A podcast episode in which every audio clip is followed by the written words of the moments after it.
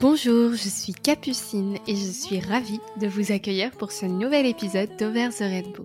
À travers ce podcast, j'ai choisi de donner la parole à celles qui sont souvent lésées dans les médias, les minorités de genre et plus particulièrement les femmes.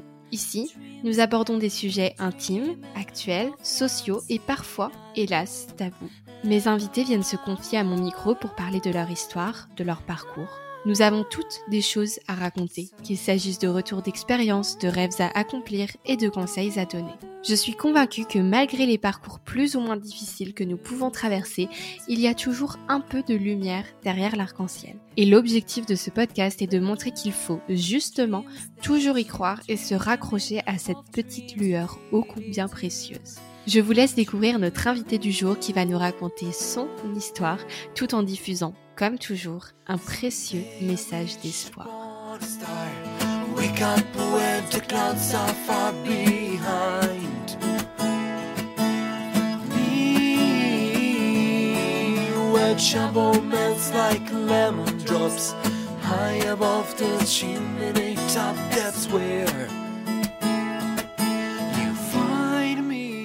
Bonjour à toutes et à tous et bienvenue dans ce nouvel épisode d'Over the Rainbow. Aujourd'hui, je suis très contente de rencontrer Louise qui m'accueille chez elle à Rennes. Nous allons pouvoir discuter de relations intrafamiliales toxiques et maltraitantes et en l'occurrence de la relation que tu entretiens avec ta mère. Bonjour Louise. Bonjour. Comment vas-tu? Ça va. Super. Bah, merci beaucoup du coup de m'avoir contacté pour parler de, de ton histoire. Euh, c'est vrai qu'on envisage souvent la maternité comme euh, la plus belle des histoires d'amour et pourtant ce n'est pas toujours le cas. Euh, je pense que c'est assez difficile de se défaire d'une mère toxique parce que notre société idéalise beaucoup les liens familiaux comme mmh. étant euh, les plus beaux, les plus indéfectibles, etc. Mais aujourd'hui, tu vas pouvoir nous raconter euh, ton expérience à toi d'un lien mère-fille douloureux et destructeur que tu as dû subir avec ta mère maltraitante. Donc merci beaucoup Louise de venir nous éclairer sur ces relations-là. Il me tarde de t'écouter. Donc je vais te poser plusieurs questions pour te guider lors de ton témoignage. Certaines ont notamment été posées euh, par des abonnés. D'ailleurs, si vous souhaitez vous aussi poser vos questions à nos invités, rendez-vous sur Instagram où je demande chaque fois votre participation. Alors, pour commencer, Louise, est-ce que tu peux te présenter, parler un petit peu de toi, euh, qui tu es? Ok, euh, moi je m'appelle Louise, j'ai 17 ans, je suis ben, pour l'instant, je suis en vacances, mais à la rentrée, je vais entrer en fac de psychologie à Rennes. D'accord, super. Et tu as des, des, choses que tu aimes faire dans la vie, des passions J'aime beaucoup le théâtre et l'écriture. D'accord. Donc plutôt un côté artiste. Oui, oui. ok. Alors, du coup, je vais te proposer de commencer par le commencement. Est-ce que tu peux nous parler un petit peu de, de ton enfance, de ta famille, voilà, des, des, souvenirs que tu en as quand tu étais petite? Oui, oui, évidemment.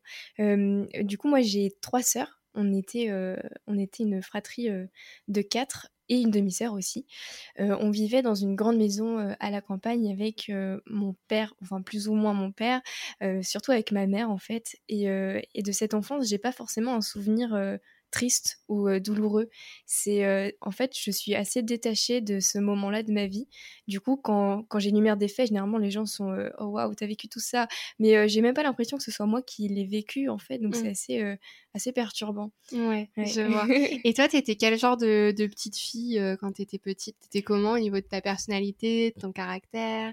Alors, euh, moi, comme mes sœurs, on était euh, ce que mes parents appelaient des bébés pansements. Mmh. C'est que euh, on nous a conçus pour consolider leur couple, en fait. Ah, d'accord. Donc, ouais, voilà, moi, je suis née pour, bah, pour guérir mes parents. Mmh. Donc, j'étais une petite fille très calme qui apaisait tout le monde. C'était un peu mon rôle, l'éponge des émotions. ouais, je vois, d'accord. Et du coup, est-ce que tu peux nous, nous, parler un peu de ta mère Comment est-ce qu'elle était euh, peut-être comment elle est toujours aujourd'hui, mais dans ton enfance, c'était quoi un peu sa, personnalité? Euh, c'est pas, ça n'a pas été attesté, mais ça ressemble quand même beaucoup, beaucoup à un pervers narcissique qui, du coup, quand, quand, la porte est fermée, on, on, subissait toutes sortes de violences psychologiques et physiques. Mmh. Euh, elle se mettait dans des colères noires euh, pour euh, rien, juste pour se faire plaisir en fait. Mais à l'extérieur, c'était toujours oh mes filles, c'est le meilleur du monde. J'ai cinq filles super. et puis les autres nous appelaient même la famille bonheur quoi. oui, je vois. C'est vraiment un gros décalage entre Ah ce oui, oui, qu'elle laissait paraître et ce qu'elle était Ouais. réellement, heu et c'est intéressant parce que c'est vrai qu'on on parle plus souvent de profils de pervers narcissiques au niveau des hommes. Mmh. Donc c'est intéressant aussi d'avoir l'exemple, heu, avec une femme et du coup, ça a duré combien de temps les maltraitances que tu as vécues? Heu, en fait, on a vécu, je me rappelle plus trop de la date, je crois que j'avais, heu, 6 ans quand on a quitté la maison, heu, de campagne où on vivait avec mon père pour se retrouver dans un appartement, dans une cité et en fait, c'est là que ça s'est vraiment intensifié. À la campagne, on avait quand même, des moments de répit, on avait une grande maison, on pouvait aller à l'extérieur quand ça allait pas et cetera. Mais là, on s'est retrouvés en fait cloîtrés, heu, presque séquestrés dans un minuscule appartement avec, moi je partageais ma chambre avec ma petite sœur, une autre sœur avait sa chambre et une autre sœur, heu, dormait dans le salon avec ma mère et en fait, heu, c'était, heu, tout le temps explosif, c'était, heu, tout le temps des cris, tout le temps des coups, tout le temps, tout le temps, l'angoisse en fait de pas faire quelque chose de bien, de en fait, on avait ouais, on avait tout le temps peur, tout le temps. Ouais, je vois et justement, est-ce que tu peux donc tu parles un peu de de coups et cetera. Est-ce que tu peux nous expliquer, de quel type de maltraitance il s'agissait? Voilà, si tu as des exemples, des souvenirs et en fait, j'ai des souvenirs qui sont très marquants et tellement marquants que mes sœurs, quand je leur ai dit que je faisais ce podcast, m'ont dit qu'elles préféraient que je le dise pas parce que c'est, je sais pas, trop dégradant peut-être pour elles. Donc je vais essayer de dire des faits qui sont pour moi du coup très minimes, mais peut-être que pour, heu, ceux qui écoutent seront, heu, assez grands.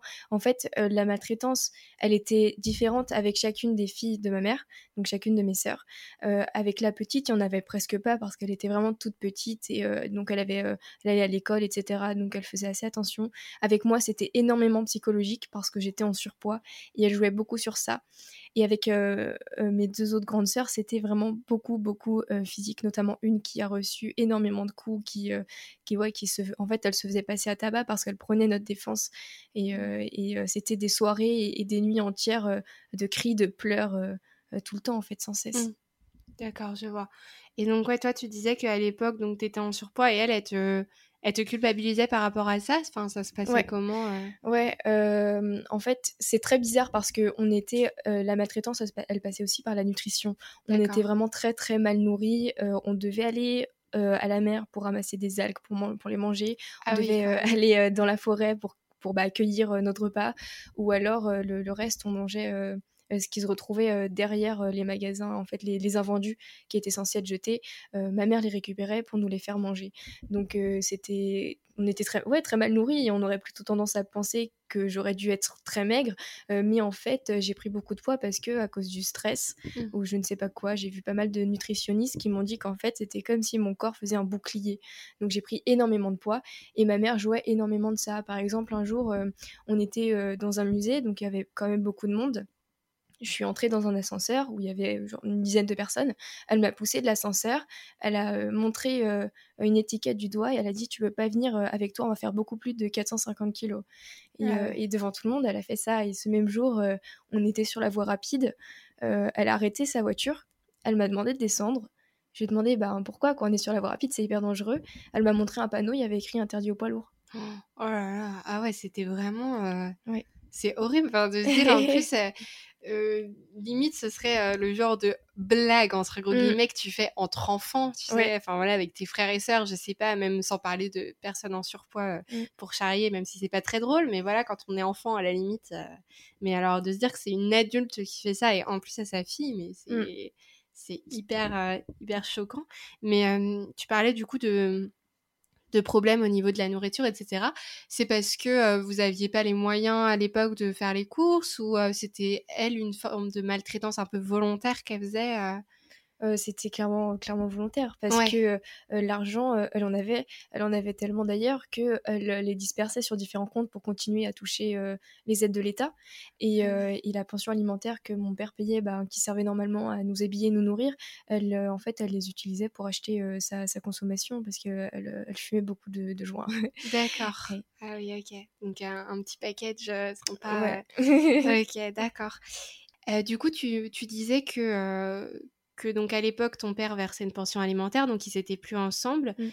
Heu, ça, ça s'est passé quand, heu, qu'ils ont séparé et enfin qu'ils se sont séparés et qu'est-ce que ça a changé pour, heu, pour vous, heu, les enfants? Quand on m'a annoncé qu'ils se séparaient, pour moi, c'était, une une excellente nouvelle.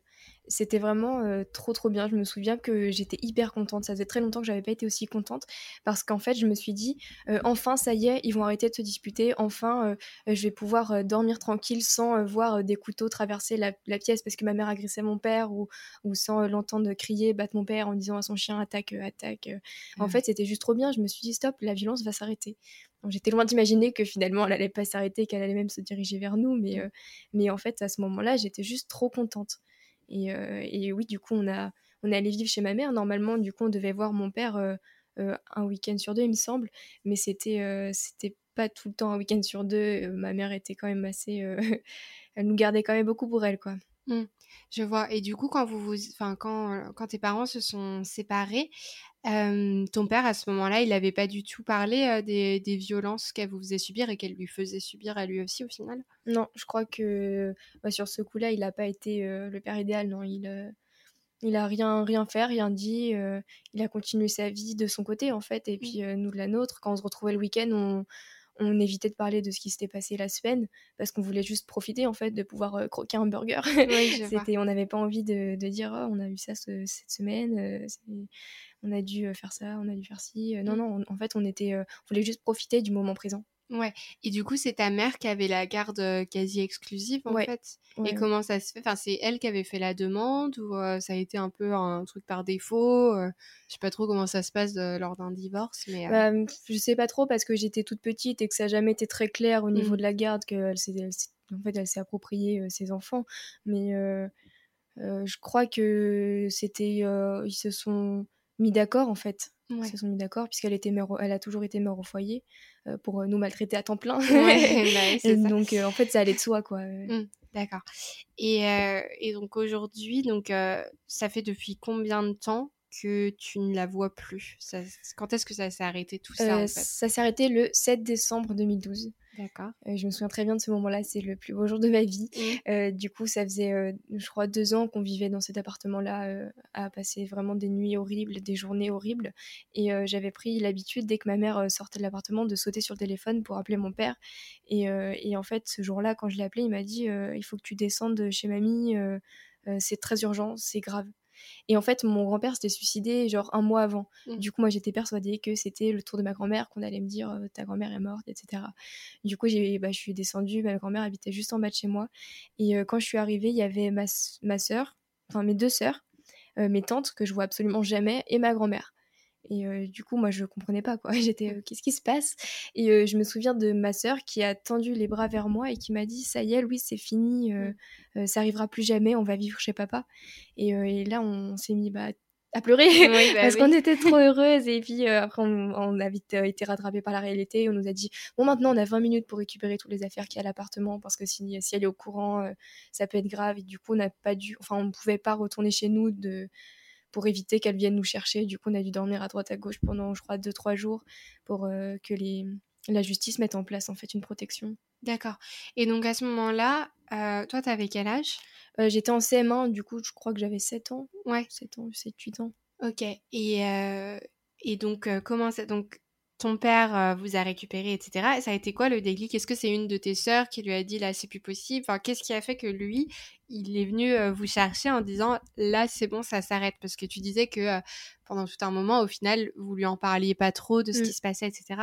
Pourquoi est-ce que c'est arrivé finalement ce, ce moment-là? Parce que bah, du coup, au bout d'un certain temps quand même, à vivre dans cette maltraitance, mes sœurs ont été obligées de, d'appeler à l'aide parce que c'était plus possible de vivre mmh. comme ça.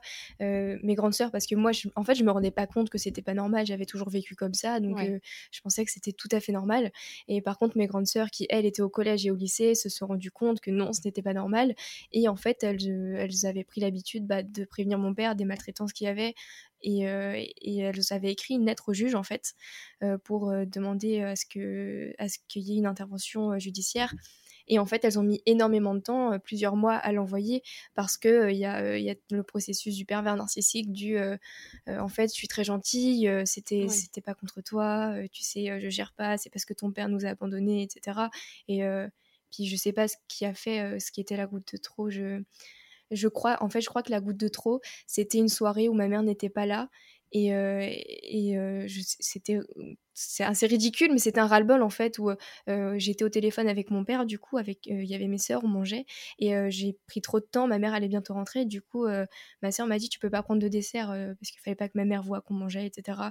et en fait, je l'ai juste super mal vécu. Je me suis enfermée dans ma chambre et je me suis mis au rebord de la fenêtre. J'étais prête à sauter du haut de mes 7 ans en fait. J'avais 7 ans et puis j'étais j'étais au bord du suicide. Heureusement, ma sœur a réussi à ouvrir, à me descendre très rapidement et puis je pense qu'à à partir de ce moment-là, ils se sont dit non, stop, faut réagir. Mmh. Ouais, ça a été vraiment euh, la goutte de trop, comme tu dis. Et, et donc, euh, après ça, comment ça s'est passé? Parce que donc tes sœurs ont fait un signalement, du mmh. coup, euh, à la protection de l'enfance, tu suppose, enfin voilà, un juge donc vous, vous avez été... Et quand tu parlais de tes tantes, ta grand-mère, etc., c'était ta famille paternelle ou maternelle? Euh, Paternelle, oui. Non, maternelle, ils sont tous comme elle. D'accord, je vois, ouais. Bon, en général, hein, oui. c'est un peu comme ça que ça se passe. Et, euh, et, donc, du coup, pour, euh, pour vous, après, comment ça s'est passé? Tu disais au départ, vous avez dormi un peu à droite, à mmh. gauche. Euh, ça a été quoi un peu le, chemin à partir de ce moment-là où vous avez enfin été séparés de votre mère? Bah, En fait, c'était un enfin très, très bref. Mmh. Parce qu'il y a eu en tout 10 procès pour changer de garde parce que la justice n'est pas une réelle justice. oui. Euh, donc pendant un temps, j'ai euh, j'ai vu ma mère une fois par mois euh, dans un centre spécialisé avec des éducateurs qui surveillaient que tout se passait bien.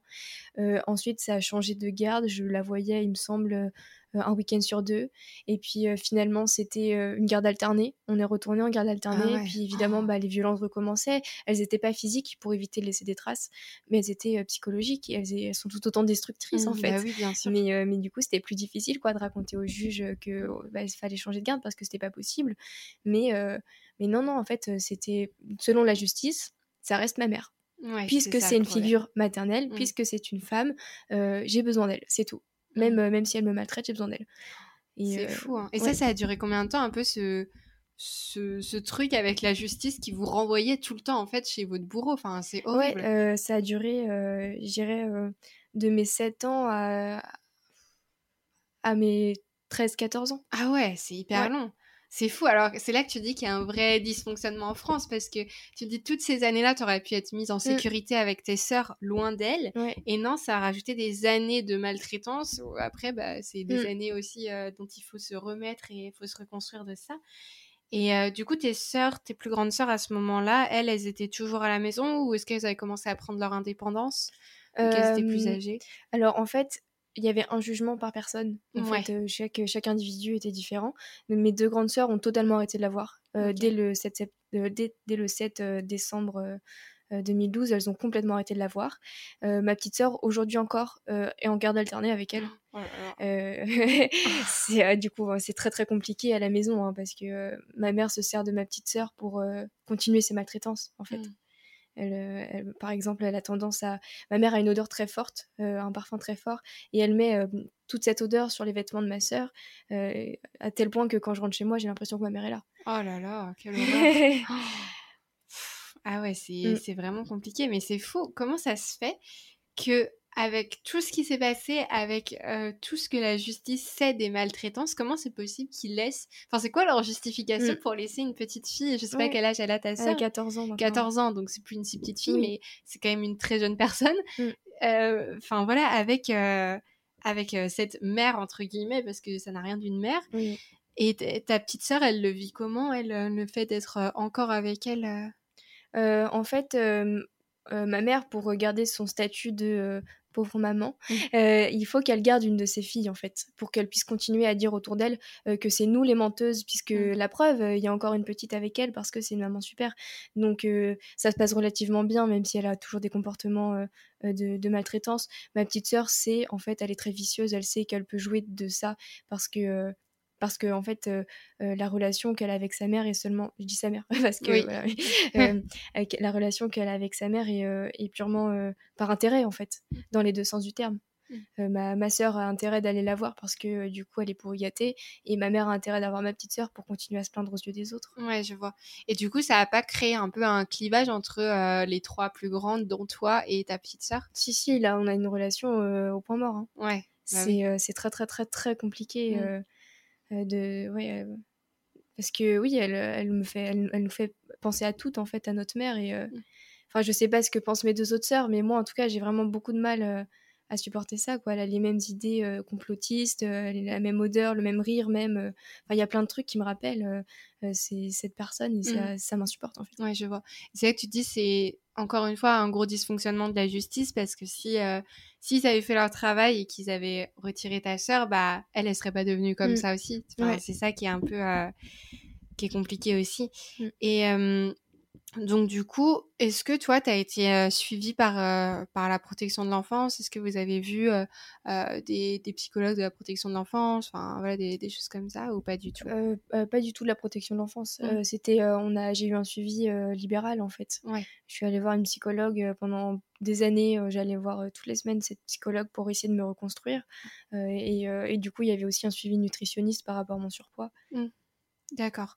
Et comment ça s'est passé après, donc quand tu as quand as essayé donc de vivre avec ton père et, tes sœurs, bah, avec ton papa, comment est-ce que vous avez réussi à peut-être à, retrouver un équilibre, un rythme, parce qu'au final tu l'avais vu un peu de façon hyper hachée. Enfin voilà, mmh. c'était pas du tout quelque chose de régulier. Donc ça a été comment le fait de retourner avec lui? Est-ce que tu as retrouvé un, un, équilibre, une vie à peu près normale? Enfin...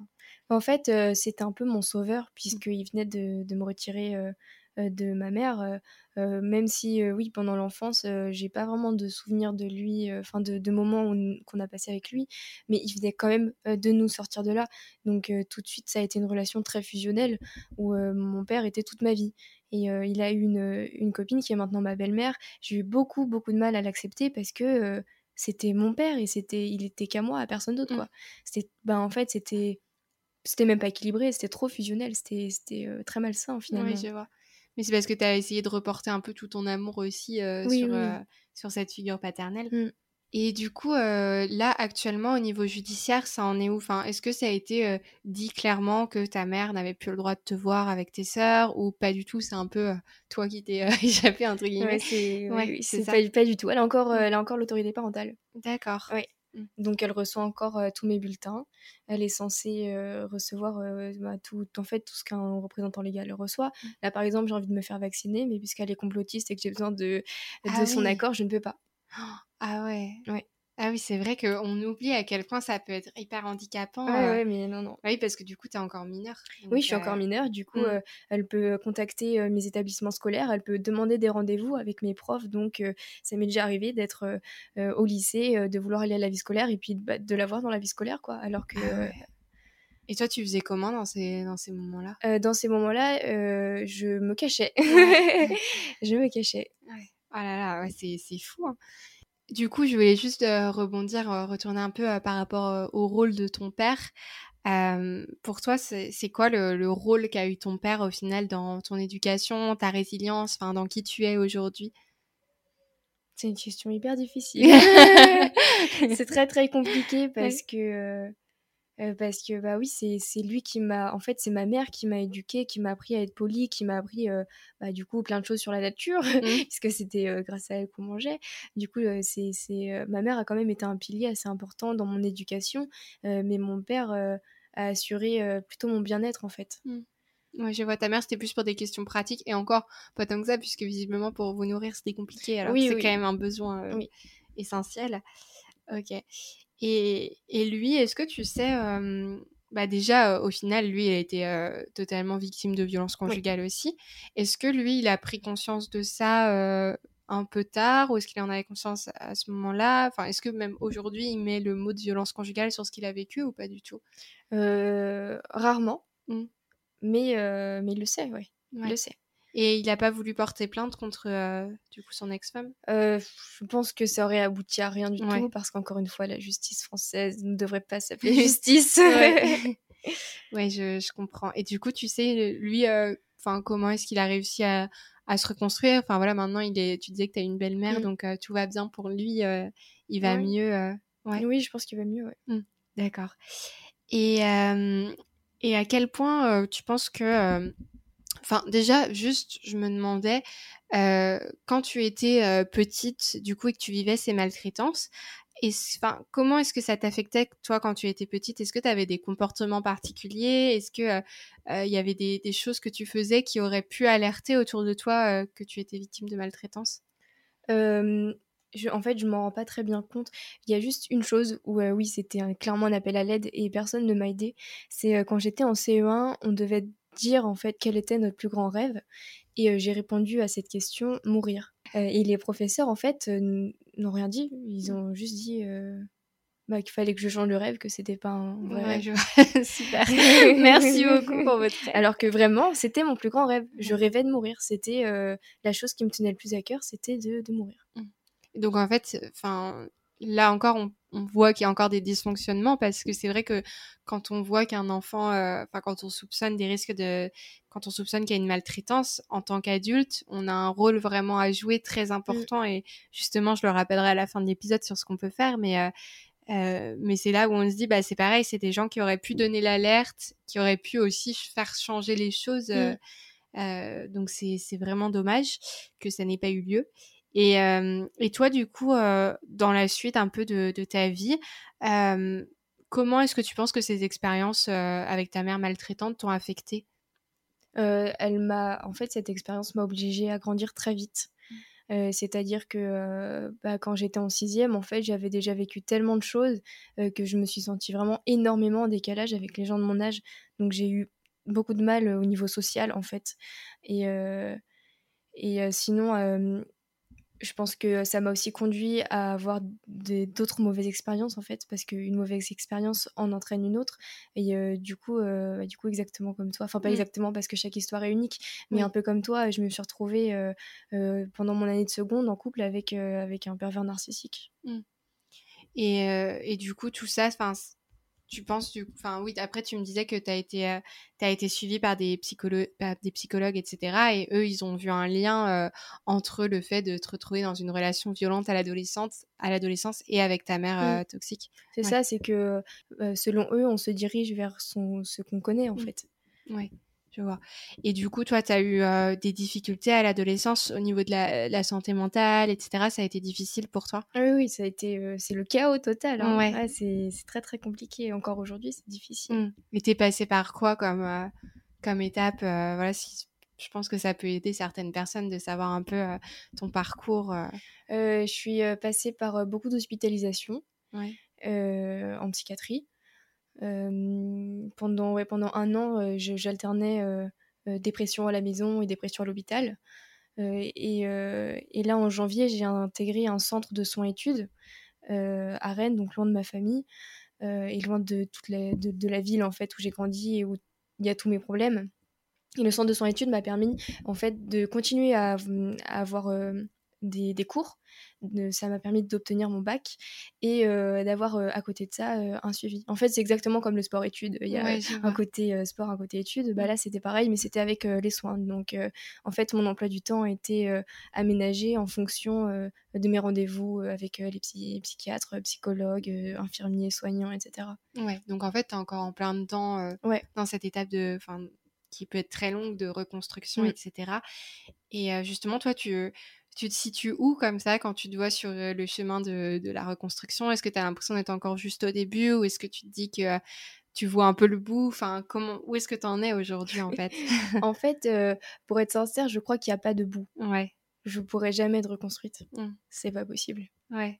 Pourquoi tu penses que ça a trop, enfin, notamment, donc après en plus, tu as eu euh, la malchance de tomber encore sur une personne horrible à l'adolescence. Mais tu penses que du coup, euh, ce que tu as vécu avec ta mère, ça t'affectera toute ta vie en fait? Oui, oui. Parce qu'en fait, euh, les psychiatres m'ont dit que j'avais eu quelque chose qui s'appelle la dépression du bébé. C'est-à-dire que quand je suis née, puisque j'étais un bébé pansement qui visait à seulement réparer les autres, j'ai pris toutes les émotions dépressives de mes parents. De, de, mon père qui était alcoolique et de ma mère qui était euh, droguée et euh, dépressive. Et en fait, euh, j'ai grandi avec. Et c'est vrai que quand je compte le nombre d'années que j'ai passé, que j'ai passé pas en dépression, en fait, il y a l'année de sixième, je crois qu'il s'est à peu près bien passé. Et sinon, toutes les autres, c'était dépression. Donc, ouais, c'est, c'est en moi, quoi. C'est comme ça. Et toi, tu as, quoi comme vision du coup de la maternité, etc. Est-ce que toi, plus tard, tu as envie d'avoir des enfants? Ou est-ce que c'est quelque chose où tu te dis, mais jamais de ma vie, je veux faire ça? Enfin, quelle est la, relation que tu entretiens avec ça? Alors, je sais que c'est. Y a, en fait, il y a deux, deux oppositions. Je sais qu'il y a deux de mes sœurs qui veulent surtout pas avoir d'enfants. Mmh. Surtout, surtout pas. Et moi, par contre, j'ai très, très envie d'avoir des enfants. J'ai beaucoup d'amour à donner, en fait. Et je sais pas, c'est en moi, quoi. Depuis mmh. toute petite, j'ai envie d'avoir des enfants. J'ai envie de, de, pouvoir rendre heureux quelqu'un, quoi. Ouais, je vois. Et il y a des, des, abonnés aussi donc, qui m'ont dit qu'ils avaient eu des expériences similaires. Parce que malheureusement, je pense que la maltraitance, ça touche beaucoup de personnes. Enfin, c'est vrai que moi, ma mère travaille dans la protection de l'enfance, elle est assistante familiale. Donc, c'est vrai que je, je vois un peu quand même ce, que, ce qui se passe dans ce monde-là où les enfants sont placés, etc. Et où bah déjà c'est une chance pour les enfants d'être placés et malheureusement il n'y a pas assez de familles d'accueil pour accueillir les enfants et en plus de ça il y a plein de gens dans la protection de l'enfance qui considèrent que euh, les parents c'est les entités suprêmes et que euh, il faut absolument que les enfants retournent avec leurs parents et on n'arrive pas en fait j'ai l'impression à accepter que euh, les parents puissent être profondément toxiques et que les mmh. enfants puissent être extrêmement malheureux avec leurs parents donc c'est hyper problématique mais il y a des abonnés qui se qui se demandaient si pour toi c'était possible un jour d'envisager un pardon par rapport à ce que t'as fait ta mère ou absolument pas non. Ouais. je pense que c'est assez évident. En fait, non, pourquoi, pourquoi lui accorder le pardon après tout ce qu'elle a fait? Mmh. Enfin, enfin, pas elle en tout cas. Mmh. c'est des choses en fait qui sont tellement horribles, dont elle était consciente, qu'elle a fait pour se faire plaisir. donc pour elle, en fait, c'est même pas une faute. Mmh. Et quand, quand, on pense qu'on fait pas de faute, je vois pas pourquoi est-ce que j'irais lui dire pardon alors qu'elle pense que c'était tout à fait normal, quoi. Ouais, c'est ça qui est fou quand même. Mmh. Si elle s'était excusée, si elle m'avait dit pardon, d'accord. Mais là, elle continue à, soutenir que euh, c'est une, excellente mère. Oui, c'est ça. En fait, elle est vraiment dans sa paranoïa, euh, mmh. elle est dans son monde où elle se dit que euh, tout le monde est méchant avec elle. C'est ça. Et, ouais, tu vois. et elle, elle a jamais eu un suivi psychologique bah, Si, plein, mais ça, ça jamais abouti. Hein, comme, comme pour mmh. tous les pervers narcissiques, ça se guérit pas. Ouais, je vois. Parce qu'ils veulent pas changer. Ouais. Ils, ils font semblant pour pour dire euh, si si euh, regardez monsieur le juge euh, j'ai le droit d'avoir sa garde je suis allée voir un, psychiatre pendant trois mois mmh. et c'est tout en fait ils font tout par intérêt mmh. pour pour eux ouais je vois et, et donc par rapport à, la relation on peut en parler quand même rapidement que, que tu as vécu à l'adolescence enfin comment, déjà c'était ta première relation à toi, c'était ton premier amour, et tu tu t'y retrouvais euh, comment? Est-ce que c'était, tu penses parce que c'était une personne plus âgée?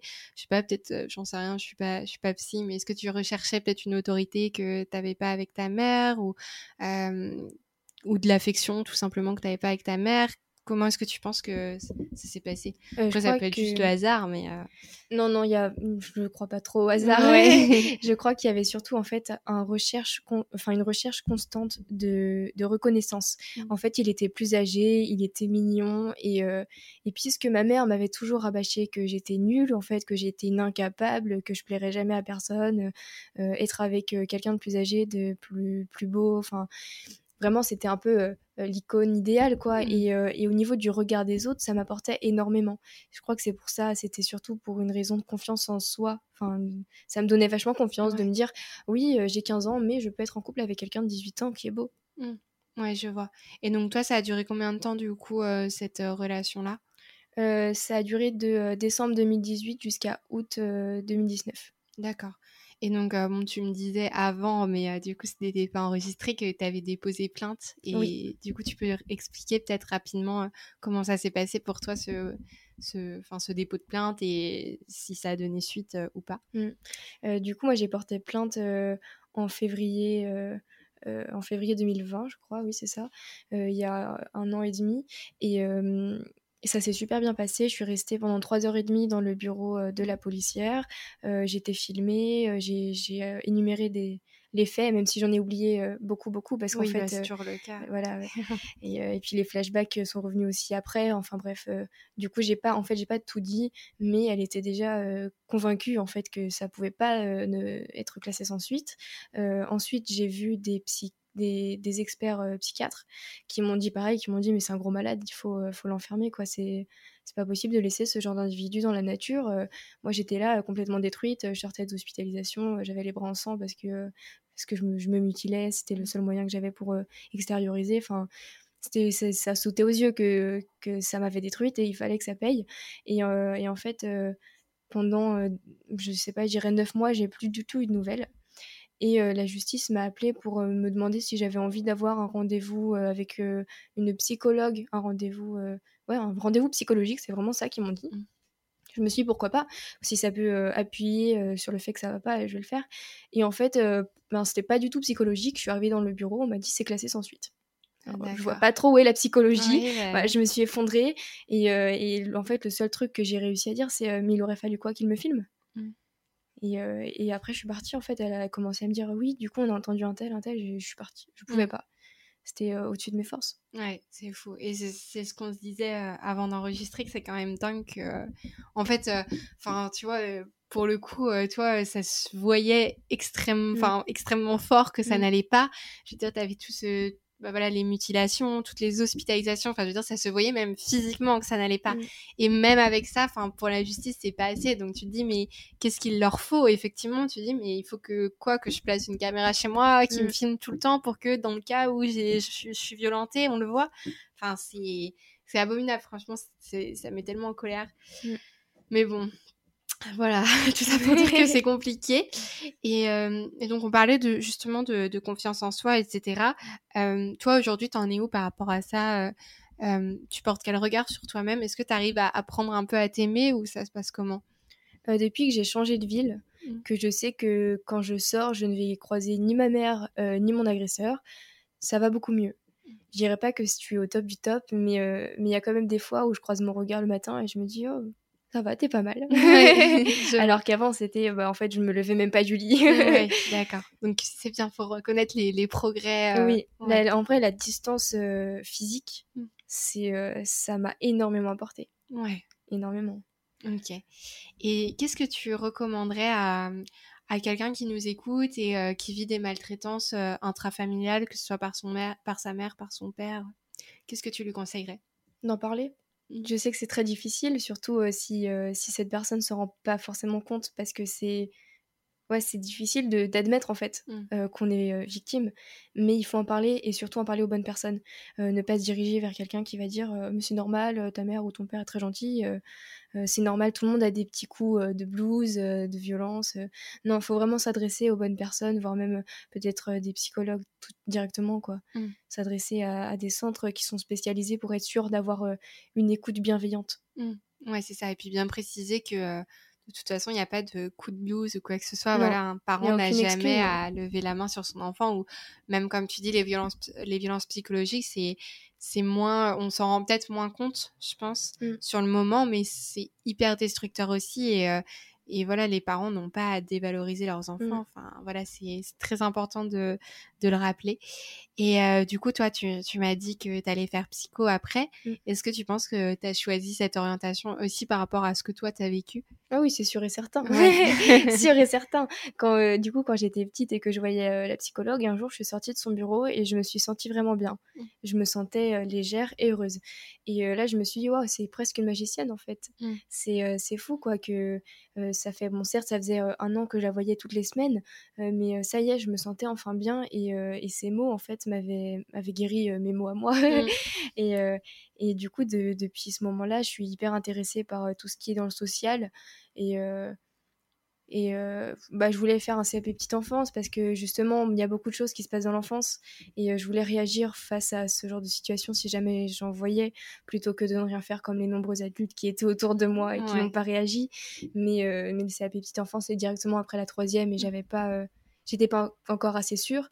Donc j'ai continué mes études et puis plus ça avançait, plus je me suis dit que la psycho, ça pouvait être mmh. hyper intéressant Ouais. Et justement, tu aimerais travailler spécifiquement dans le domaine de la protection de l'enfance? Pas forcément, non, mais dans, dans le social, enfin, j'aimerais, j'aimerais aider les gens à s'en sentir mieux. Ouais, je vois. Pour guérir.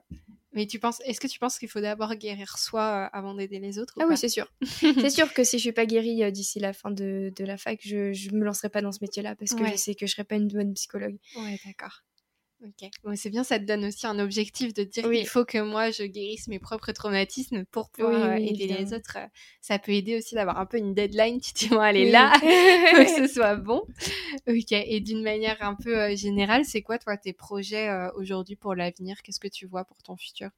Ben, Pour l'instant, j'essaie de pas trop me poser de questions. Mmh. Je vois pas, pas l'avenir. Je préfère ne pas l'imaginer parce que parce que quand je suis sortie de, cette expérience avec ma mère, j'étais loin de m'imaginer que ça allait recommencer avec un homme. Ouais. Et enfin, j'étais sûre en fait d'avoir cerné toutes les personnes malveillantes et que ça m'arriverait plus jamais. Et, en fait, si, c'est arrivé. Donc maintenant, je préfère pas du tout imaginer l'avenir de peur d'être déçue. Ouais, d'accord. On vit au jour le jour et. C'est ça. ok. Et du coup, la dernière question, toi, qu'est-ce que tu vois derrière ton arc-en-ciel? Quelle est la notion d'espoir que tu voudrais transmettre aujourd'hui aux personnes qui nous écoutent? Je dirais que il faut s'accrocher et que même si c'est long, qu'on peut pas croire en la justice, il faut croire en soi. Mmh. Que, que même si autour de nous, personne enfin il y a forcément des gens, mais même si autour de nous on ne trouve pas assez de ressources, on en a en soi. Ok. C'est important de, garder ça en tête. C'est mm. très bien de finir là-dessus. Parce que effectivement, je pense qu'on est euh, notre meilleur allié mm. soi-même, même si des fois ça peut être compliqué, mais il euh, faut essayer de cultiver un peu aussi ces, mm ce soin de qu'on doit avoir envers soi-même. Oui, l'être humain est assez euh, exceptionnel euh, là-dessus. Mmh, ouais.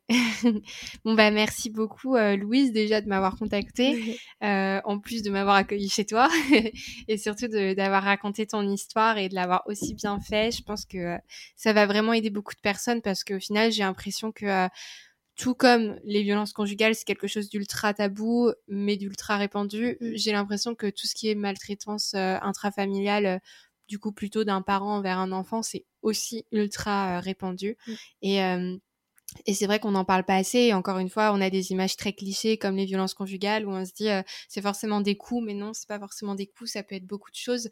Et euh, la preuve avec euh, toi et tes sœurs, vous avez chacune vécu un peu des, des violences différentes. donc voilà, merci beaucoup d'avoir raconté ça.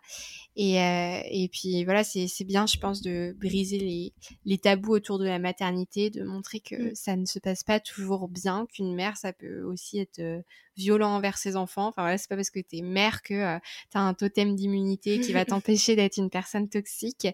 Donc voilà, c'est important de, déconstruire tout ça et de comprendre que si notre mère ou notre père exerce euh, des violences euh, à notre égard, il faut se sentir légitime sur toutes les quartiers de notre vie. Je pense que c'est ça aussi qui est pas forcément mmh. Donc merci infiniment parce que j'ai beaucoup euh, appris grâce à ton témoignage. Donc euh, voilà, je te souhaite euh, beaucoup de bonheur dans ta vie et puis bien sûr, je pense aussi à, ton papa et à tes sœurs. merci à toi d'en parler, c'est vraiment super cool. merci. Si vous aussi vous subissez de la violence de la part d'un de vos parents, ne restez pas seul. Vous pouvez contacter Allo Enfance en danger au 119. Ce numéro est gratuit et accessible 24 heures sur 24, 7 jours sur 7.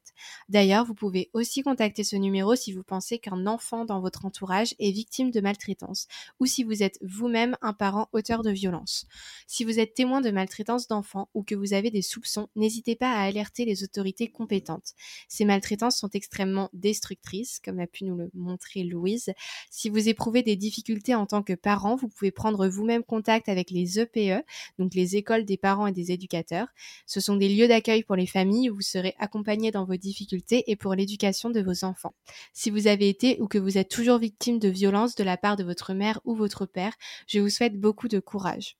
N'oubliez jamais que toute personne toxique et néfaste pour vous doit être éloignée le plus rapidement possible, même s'il s'agit d'un membre de votre famille. C'est très difficile, mais c'est primordial pour vos santé physique et mentale. Gardez espoir et gardez en tête que vous êtes une personne qui mérite de l'amour et du respect.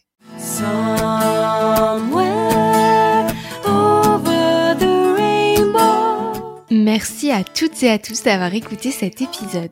Over the Rainbow diffuse l'espoir par vos histoires et j'espère que vous avez apprécié le récit d'aujourd'hui. Nous nous retrouvons dans deux semaines pour découvrir une nouvelle invitée. D'ailleurs, si vous souhaitez vous aussi venir raconter votre histoire, n'hésitez pas à me contacter sur Instagram ou par mail. Je compte sur vous pour faire vivre ce podcast autour de vous en partageant l'épisode et en en parlant à vos proches. Venez nous rejoindre sur Instagram et surtout, n'oubliez pas, le monde est toujours plus beau si l'on voit Over the Rainbow.